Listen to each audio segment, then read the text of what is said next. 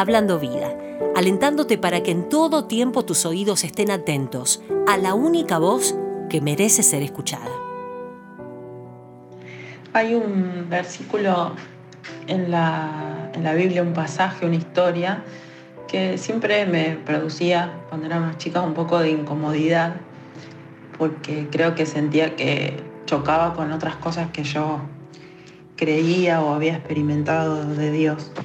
Y es la historia que está en Lucas 18 de una viuda insistente eh, que Jesús les cuenta a sus discípulos. Eh, es una parábola y, dice Lucas que se las cuenta para mostrarles que deben orar siempre sin, sin desanimarse. Entonces dice que les cuenta que había un cierto pueblo donde había un juez que no tenía temor de Dios ni consideración de nadie, o sea, un juez injusto, eh, y en ese mismo pueblo había una viuda que insistía en pedirle, hágame usted justicia contra mi agresor. Y durante algún tiempo él se negó, pero por fin concluyó. El tipo dijo, aunque no temo a Dios ni tengo consideración de nadie, como esta viuda no deja de molestarme, o sea, no por su causa, sino porque me está molestando, hinchando, eh, voy a tener que hacerle justicia, no sea que con sus visitas me haga de la vida imposible. Bueno, este, esta era la historia y continúa el Señor y dice, tengan en cuenta lo que él, eh, le dijo el juez injusto, ¿acaso Dios no hará justicia a sus escogidos que claman de día y de noche? ¿Se tardará mucho en responderles? Eh, y bueno, este pasaje, yo digo, si está en la Biblia es por algo y, qué me quiere decir a mí. Eh, por, algún tiempo me causaba incomodidad esto de que eh, de, ser la molesta que insiste eh, y tampoco entendía muy bien cómo eso funcionaba con algunas cosas que parecían oraciones no respuestas, ¿no? Digo, bueno, si es solo cuestión de insistir, podemos pedir lo que se nos ocurra y Dios está obligado eh, hacer lo que nosotros queremos, como si fuera eh, el genio de la lámpara, ¿no? Entonces eso me, generaba como ciertas preguntas, eh, hasta que empecé a entender más profundo de qué se trataba este pasaje.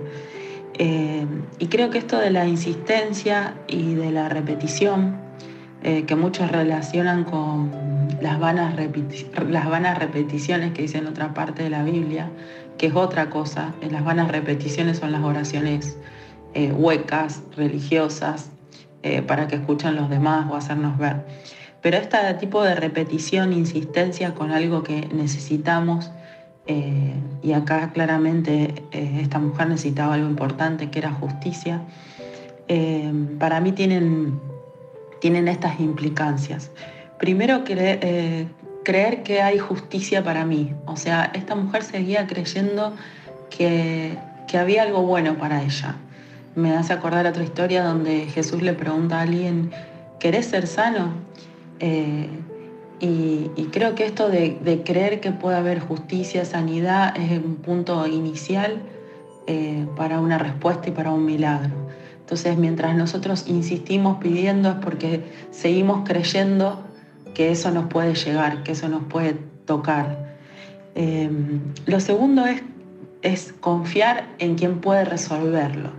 Eh, esto que parece tan obvio, a veces no lo es, porque eh, nosotros solemos retener mucho el control de las cosas y querer solucionarlas nosotros. A veces inclusive lo involucramos a Dios de una manera, eh, de una manera de, de, hacerlo partícipe del plan, ¿no? Como si fuera un, hijo, un empleado, alguien a quien nosotros organizamos y lideramos y, le decimos qué parte le tocaría hacer del plan de resolución que tenemos.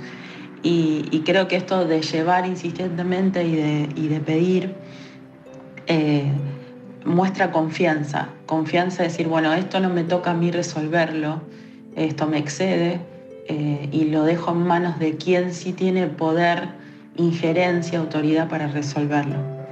Otra cosa importante que, descubrí es que esto de, repetir algo que, insistir con algo eh, que necesito de Dios, que algo que, no está bien, una injusticia, un dolor, una pena eh, por alguien querido, me hace bien a mí porque me ayuda esto de aprender a pedir, a verbalizar, ¿no? Las mujeres tenemos mucho esto de que nos cuesta pedir.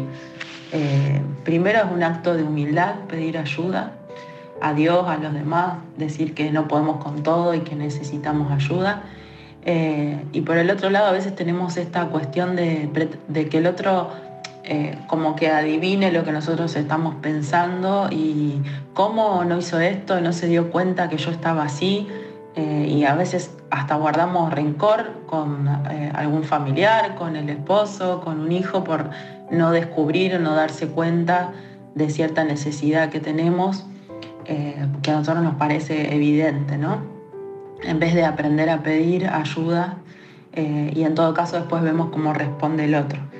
Eh, y la otra cosa también, ¿por qué me hace bien a mí? Es porque me da paz.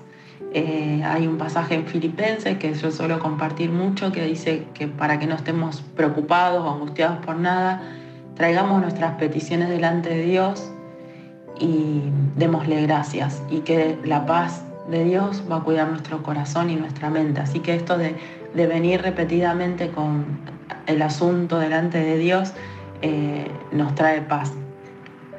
Y otra cosa que también pienso de este pasaje y que lo entendí con el tiempo es que venir repetidamente con algo, con, insistencia, con el mismo asunto delante de Dios, ha inclusive muchas veces transformado mi manera de orar. Eh, hay asuntos que los he dejado porque me he dado cuenta que no eran tan importantes o que no estaban, mejor dicho, no estaban acordes a la voluntad de Dios y en, y en el orar y repetir mi corazón se ha ido transformando de acuerdo en ese asunto.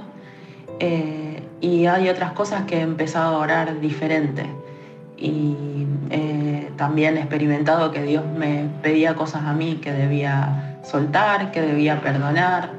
Eh, y Él me respondió, pero en el medio de la oración y de venir repetidamente, también fui transformada yo y mi manera de orar. Inclusive a veces eh, hay cosas que me parecieron que no tenía que seguir orando. Y hay otras en las cuales he orado mucho y he pedido y no he entendido por qué eh, Dios no respondió lo que yo consideraba favorable y eso ha, sido también un trato de Dios conmigo para, para entender quién es Él, quién soy yo y seguir confiando y agradeciendo aún en medio de las dificultades o cuando lo entendí. Eh, y en este pasaje eh, Jesús termina diciendo, ¿acaso Dios no le hará justicia a sus escogidos que claman a Él de día y de noche?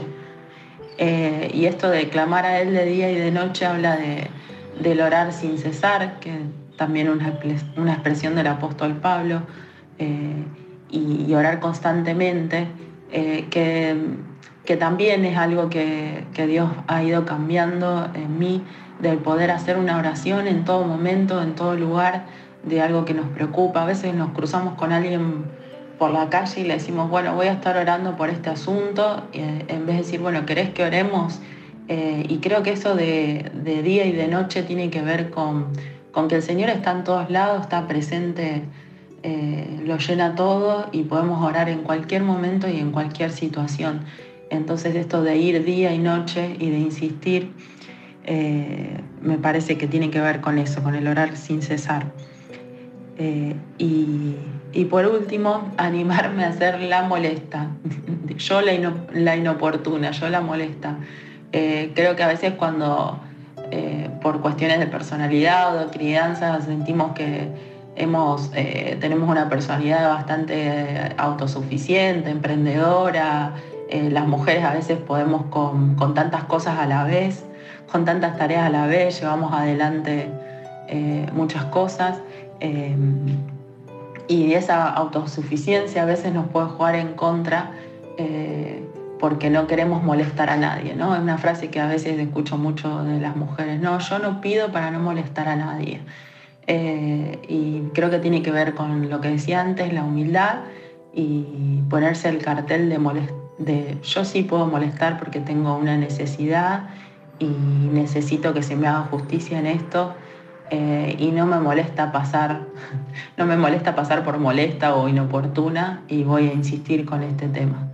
Y creo que eh, también me anima mucho muchos testimonios personales y de otras personas que han insistido durante mucho tiempo, durante años, muchos testimonios de, de, mamás, por ejemplo, que oran durante muchos años para que sus hijos vuelvan al camino del Señor y que durante años parece que esa oración no tiene respuesta, pero esa oración de una madre que insiste, que insiste, que insiste y después testimonios tremendos de, de cómo, de cómo el Señor atrajo de nuevo con sus cuerdas de amor a sus hijos, eh, son cosas que, que me sirven para darme ánimo y que me demuestran que esta historia que contó Jesús eh, tiene el objetivo de que nos animemos a ser inoportunas.